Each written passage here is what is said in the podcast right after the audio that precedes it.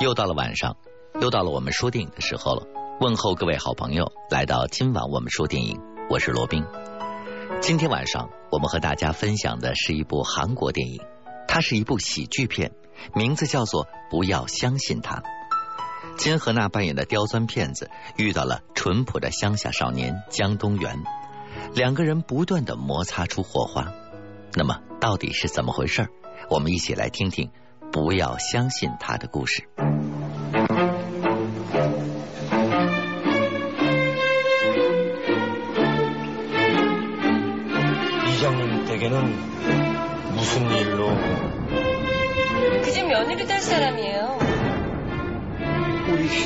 교제 중사이라고 했죠. 그게요. 말씀드리기가 좀 복잡한데 최희철이라고.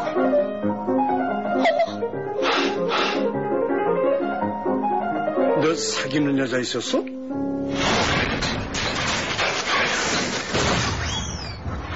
저 정말 이 여자 몰라요.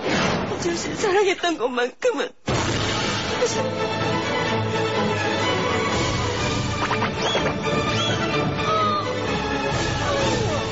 삼개월이면 지금이 한참 조심할 때입니다. 선생님이 애를 가졌어요? 누가 임마?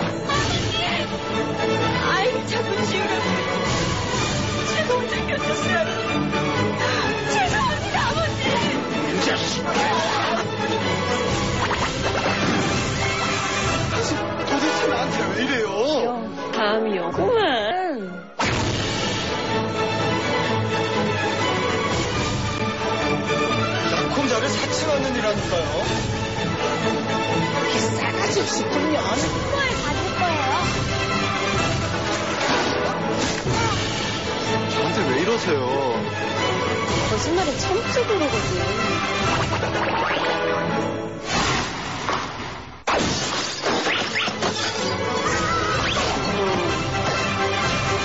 제가 건드린 거 아니야? 그래 건드려. 여자 그 분위기 그게 자랑스럽냐 임마? 英珠凭借着青春漂亮的面孔， 一副了不得的口才，做些诈骗的行当来度日，因此他被抓入狱中。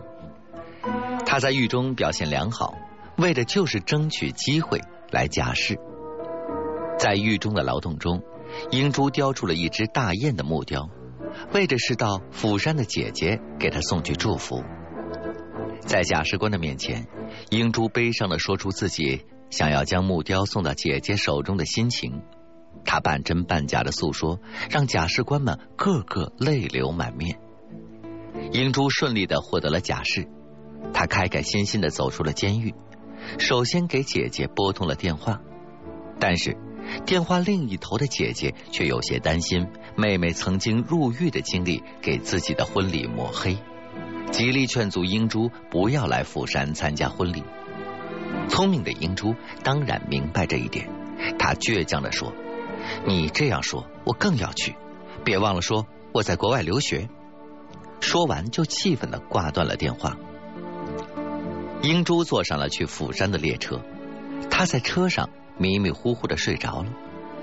一个年轻男子坐到了她的对面。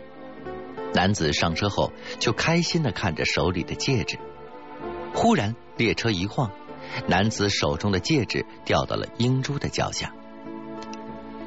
这个男子不想吵醒英珠，他俯下身子去捡戒指，而恰在此时，英珠醒了。他误以为男子欲行不轨，愤怒的将男子打了一顿。乘客们制止住了英珠，而男子耐着性子。向英珠解释，他名叫崔希哲，在龙岗经营着一家药局，是当地信誉良好的药剂师。但是英珠却并不相信他的解释。希哲无奈起身去车厢另一头的洗手间，此时一个黑衣男子和他擦身而过。英珠注意到黑衣男子将希哲的戒指盒给偷走了，男子匆匆忙忙的下车了。英珠追上去，巧妙的将戒指偷了回来。但此时列车开动了，英珠的背包落在了车上。无奈的英珠只好走出了车站。这一站叫做龙岗。面对着陌生的小镇，英珠有些茫然。他在一个理发店问清楚了，西哲是附近村子村长的儿子。英珠搭乘着出租车向村子赶去，他向出租车的司机谎称自己就是西哲的未婚妻。司机大吃一惊，停车后匆匆忙忙跑进了西哲的家里。不一会儿，司机和一个胖胖的中年女人走了出来，后面还有一位白发苍苍的老人。女人一见英珠手里的戒指，惊叫出来：“我是西哲的姑姑，他爸爸在药局。这是西哲的奶奶。”司机也笑了：“我是他姑父。”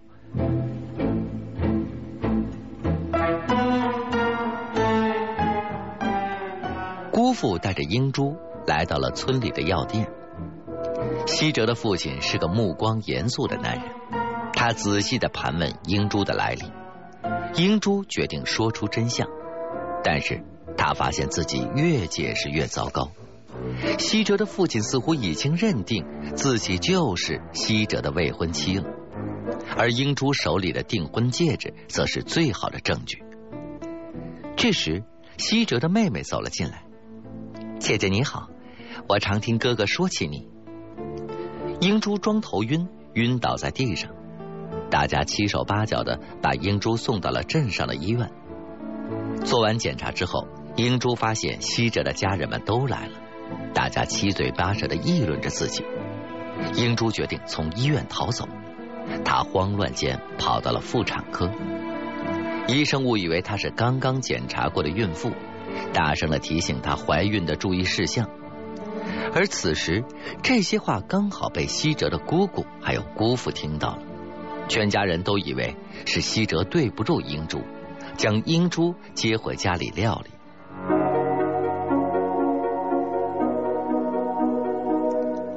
西哲在一家酒吧向美丽的女友浪漫求婚，但是他忽然发现自己的戒指竟然不翼而飞，女友十分尴尬的跑了出去。西哲和几个朋友借酒消愁，这时候他的电话响了。原来是父亲，语气严肃的要求西哲马上回家。西哲不明所以。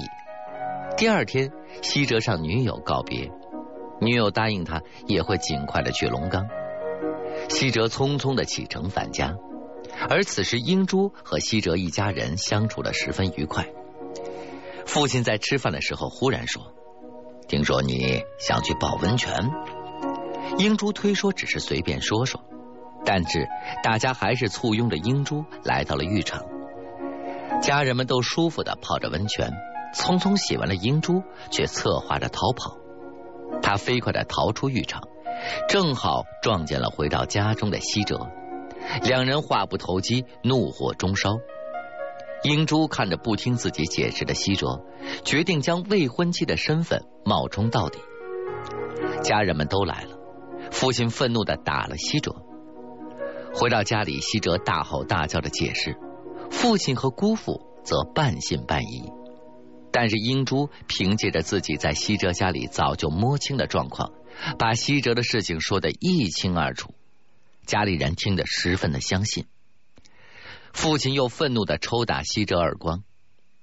晚上，西哲被赶到药店独住，英珠孤身来到了药店，我想要回我的皮包。并说出了自己是为了送回戒指才来到龙岗的，但是愤怒的西哲却仍旧恶言相向。英珠决定趁着深夜逃出龙岗，但是半夜起来的老奶奶却拦住了英珠。我肚子饿了。英珠在厨房给奶奶准备宵夜，她一口口的喂着老人吃饭，这让西哲的母亲看到了，他在心里也开始认可英珠。西哲决定偷偷的回家。他在英珠的房间里东翻西看，想要拿回戒指，正好被回来的英珠撞见。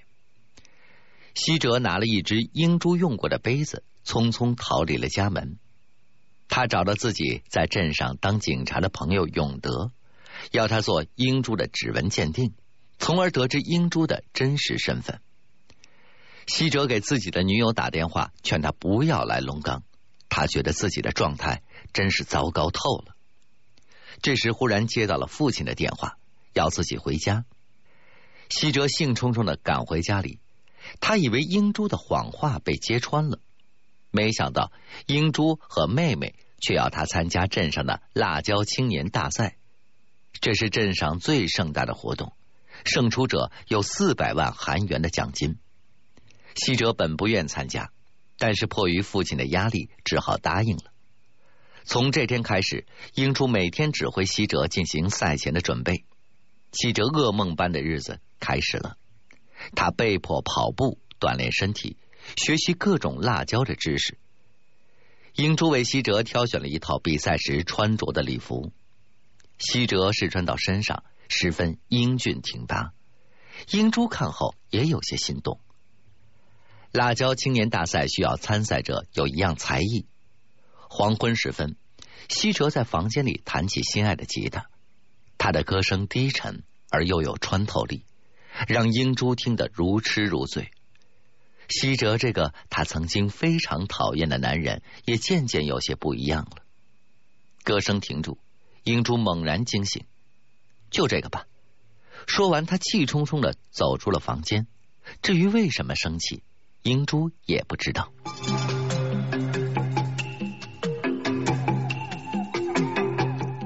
这一天，西哲和英珠在湖边草地上坐了下来。这是两个人第一次心平气和的交谈。西哲说起自己的女友在恩，并不喜欢平静的田园生活。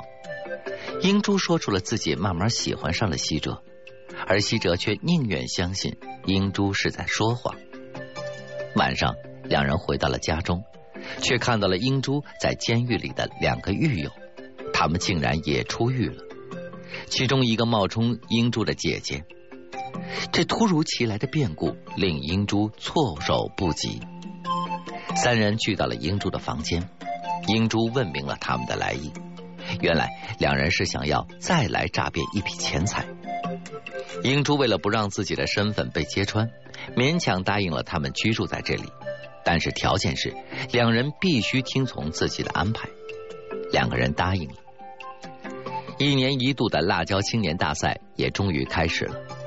英珠看着在准备席上无精打采的西哲，走过去为他加油打气。西哲受到了英珠的鼓舞，稍稍的打起了精神。轮到西哲出场了，他紧张的上台弹唱了几句。忽然，英珠和两个朋友上台为西哲伴唱，他们的热情感染了西哲，西哲唱的挥洒自如。而全场的气氛也被调动了起来，舞台效果极佳。结束后，人们鼓掌欢呼。最后的一项比赛是一分钟吃下的辣椒数量。西哲看着英珠在台下的期待目光，强忍着眼泪，狼吞虎咽的拼命的吃下很多的辣椒。西哲获胜了，他当选为辣椒青年。几天之后，人们仍然沉浸在西哲获胜的快乐之中，但是危机却一桩桩的降临了。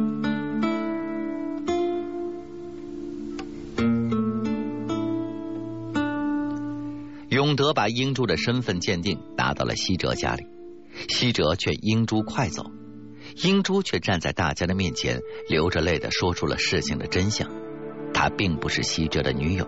是一个假释的女诈骗犯，以及来到龙岗的原因。大家不愿意相信这个残酷的真相。西哲让英珠离开，英珠冲着大家深鞠一躬，转身就离开了。他来到了釜山，见到了已经结婚的姐姐，姐妹俩抱头痛哭。英珠感到人世间真情胜过一切，她决定改过自新，不再用骗术为生。而是做一个普普通通的好人。英珠做起了餐厅的服务员，她每天非常的忙碌，但是充实又快乐。这天晚上，他忽然看到一个高大熟悉的身影出现在面前，这正是西哲。西哲微笑着说：“我好像喜欢上你了。”英珠再也控制不住自己的泪水，西哲拉住他的手。两人一步步的走向龙岗，走向那个平静的小镇。那里有很多人想念着英珠，想让她回去一起生活。刚才我们讲的是不要相信他，这是一部温情含蓄的喜剧电影。韩国偶像电影的元素也一应俱全，俊男美女，虽然有波折，但是有情人终成眷属。这里面还有人们单纯的情感，还有原谅，令人看完之后轻松一笑，却又不乏内心的感动。推荐给大家。好了，今天的节目就是这样了。我是罗宾，我们下期节目再见吧。